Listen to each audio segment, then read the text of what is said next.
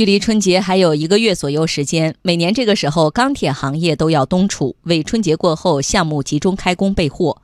不过，今年冬天钢贸商冬储的积极性似乎并不高，钢铁库存处于历史同期低位。这背后有什么原因？会不会影响钢价走势？来听央广经济之声记者吕红桥的报道。从库存看，冬储主要钢材螺纹钢的社会库存上周增加十四万吨。达到三百一十四万吨，增长缓慢。而往年这个时候，螺纹钢社会库存一般会累积到四百万吨左右，最高的年份突破了五百万吨。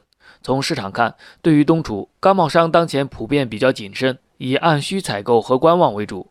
为什么大家积极性不高？冶金工业规划研究院院长李新创认为，有两方面原因。就我们现在这个企业的这个生产能力、应对能力，可能也比过去提高，包括物流水平提高。就能够及时满足未来的需求，但是对市场预期是最重要的。钢铁的这个采购经理指数也偏低，用钢产业的这些指标不是非常乐观，这是最根本的。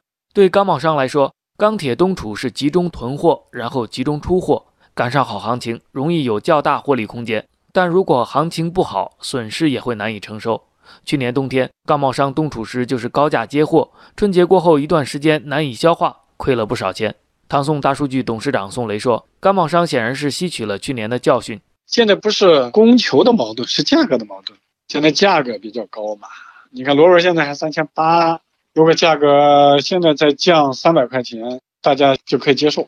我了解的，大家心态基本是这样，我们也说不好，就这个价格的回调究竟是春节后还是春节前？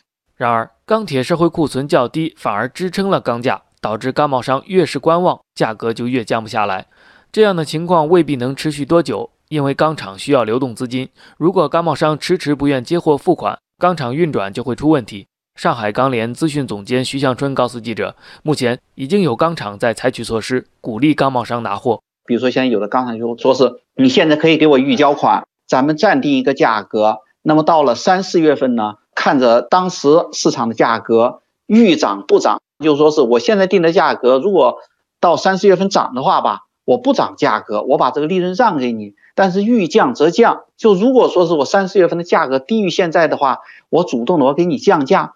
业内人士认为，这样的举措对提高钢铁市场热度有一定效果，但不会整体提升冬储热情。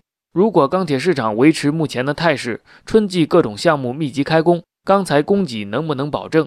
徐向春这样看。大家不愿意去冬储，不愿意去接货，今年可能是主要是这么一种主动性的冬储的现象，但最后呢，可能最终还要变成一种被动性的冬储，就是说你不愿意储的话吧，但是这个市场呢，它毕竟到了春节前后，那么是一个需求的一个淡季，这个库存总是要累积起来，只是你是以什么方式累积而已。